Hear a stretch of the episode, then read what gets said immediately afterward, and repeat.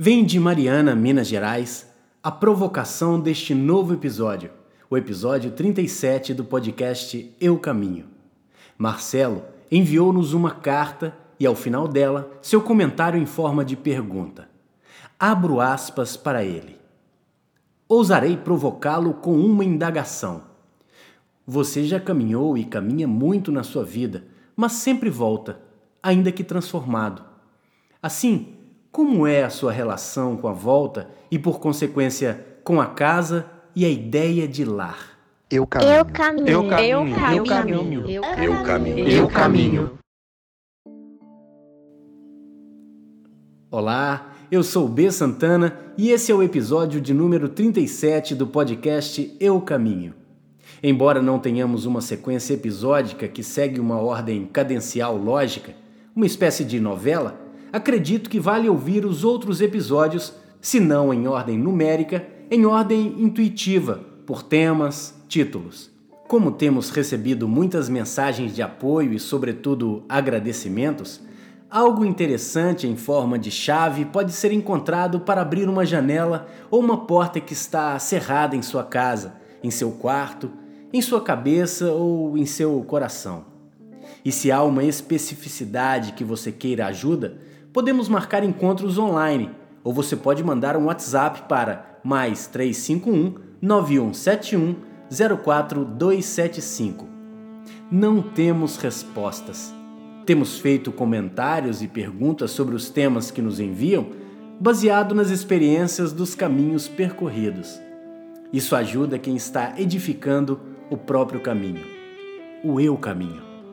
Hoje a pergunta vem de Mariana. Eu vou repeti-la para que fique fresca em nosso olhar. Você já caminhou e caminha muito na sua vida, mas sempre volta, ainda que transformado, diz o Marcelo. Assim, como é a sua relação com a volta e, por consequência, com a casa e a ideia de lar? Bom, começo com um haikai que escrevi ainda no livro Vente de 2012. Haikai que foi escrito bem antes de saber que eu iria peregrinar no Japão. Essa forma de poema que vem do Oriente, o haikai, tem em Basho um dos seus mais famosos expoentes. É claro que a adaptação poética de um estilo literário é uma adaptação. A musicalidade, ritmo, cadência, forma, fonética oriental não poderiam ser trasladas para uma língua ocidental sem uma diferenciação consistente. Digo isso baseado em estudos do mestrado em tradução na UFSC, em Florianópolis, e no doutoramento na Universidade do Porto. Mesmo nesse caso não sendo uma tradução, um haikai ocidental adapta um estilo e, portanto, principalmente, evoca conceitos e sentidos. Ainda que esse comentário pareça desnecessário à resposta, talvez fique claro ao longo do episódio os seus motivos. Pois bem, o haikai, que começa com a resposta da minha relação com a volta, com a ideia de casa e de lar, é o seguinte: Haikai sobre a morte. A vida é ida. Vou ofender um dos meus mestres mais queridos, Rubem Alves. Segundo ele, um poema é como uma árvore. A gente não explica uma árvore. A gente deita em sua sombra. Desculpe, Rubem, mas para responder o Marcelo, eu vou falar sobre os fundamentos desse poema antes de convidá-lo a deitar comigo na sombra que ele faz em nós. Repare que esse haikai trabalha com ideias que, num primeiro olhar, nos parecem antagônicas: morte e vida. Curioso. Como o tema do haikai é a morte e ele fala sobre a vida. Aqui em Portugal, usamos o adjetivo engraçado de forma diferente da maneira utilizada no Brasil, sabe? Aqui, engraçado não é cômico, é mais ligado à etimologia, à ideia de cheio de graça, de dons felizes, graciosidade. Pois bem, acho que esse poema que chegou por minha via é engraçado, porque de alguma forma mostra a beleza coincidente do que parece antagônico. Define a vida para falar sobre a morte.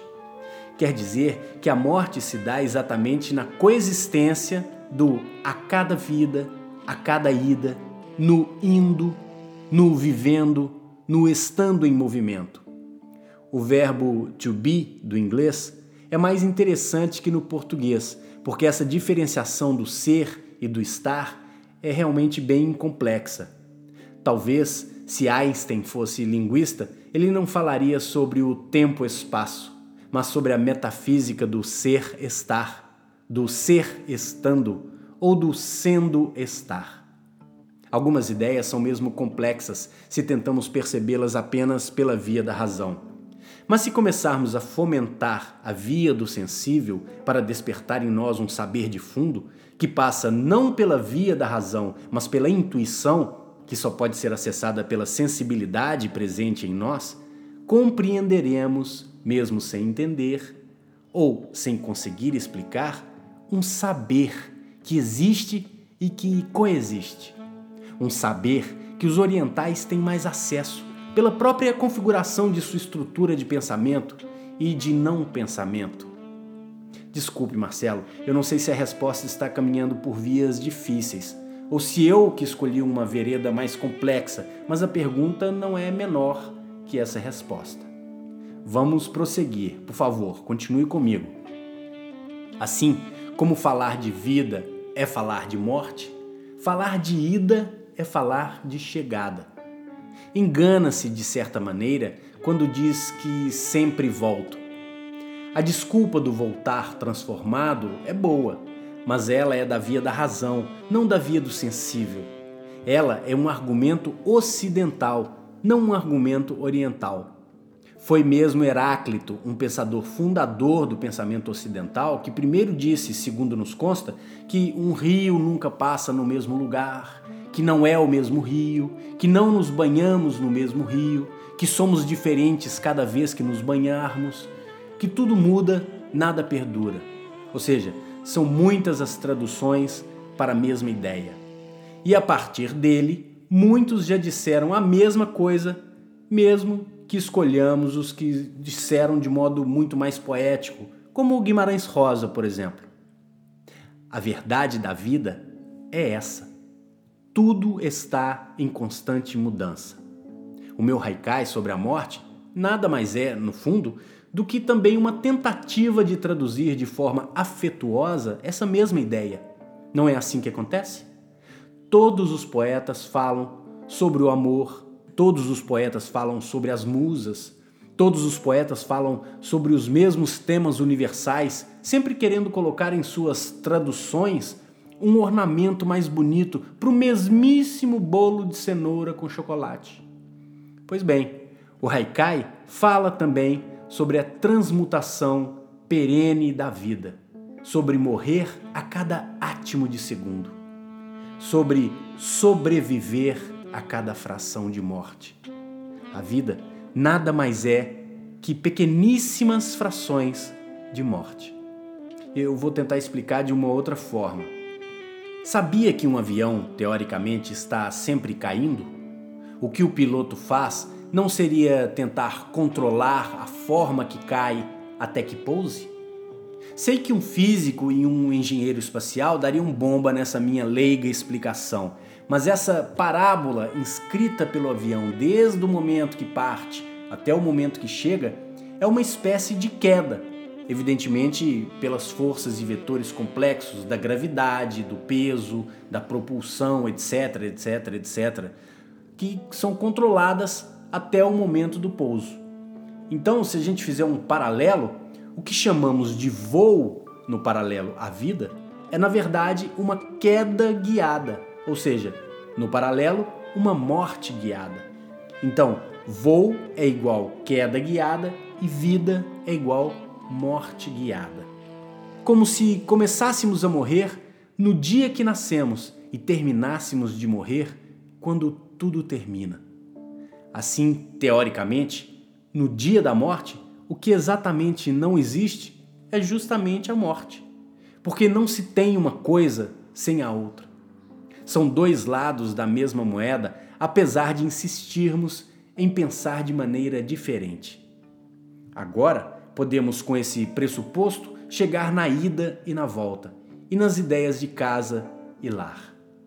Eu comecei o argumento dizendo: engana-se de certa maneira quando diz que sempre volto. Agora eu posso dizer: engana-se de certa maneira se disser que sempre parto. Voltar pressupõe retorno. Isso quer dizer mergulhar novamente no mesmo rio. Mas minha casa não é mais a casa que eu deixei. E eu não sou mais a mesma pessoa. Desde a troca celular, que biologicamente nos comuta, até o que realmente importa, que é a nossa capacidade de percepção, que passa a ser outra, já que fomos afetados por outras experiências a cada caminho e que não nos faz voltar a ver a casa da mesma maneira, mesmo que os móveis que lá estão não tenham alterado visualmente. Sabe, Marcelo, o peregrino mais atento pode atestar que a peregrinação não termina. E sendo assim, não há volta. O que erroneamente chamamos de volta, ou seja, depois da conclusão do percurso de peregrinação planejado, viajar de volta à sua casa é uma maneira ritualística e, de certo modo, mundana de acesso às raízes. Mesmo as raízes fincadas na terra crescem, aprofundam quando a copa cresce. A cada passo para fora, um passo para dentro.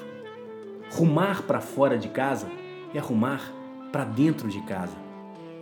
Assim, passar novamente no marco da porta é entrar e é sair.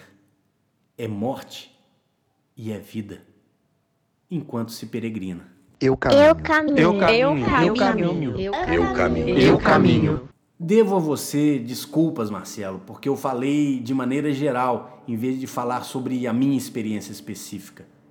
Talvez tenha sido uma estratégia ou uma fuga, mas o eu caminho é sobre o caminho de cada um, não o meu. Mesmo assim, faltou falar do lar e vou tentar ser breve. Encontrei na palavra lar um lugar onde não estou, lá. Encontrei na palavra lar o que me faz viver, ar. Com esses dois raicais, você pode peregrinar pela minha resposta. Até o próximo episódio. Eu caminho. Eu caminho. Eu caminho. Eu caminho. Eu caminho. Eu caminho.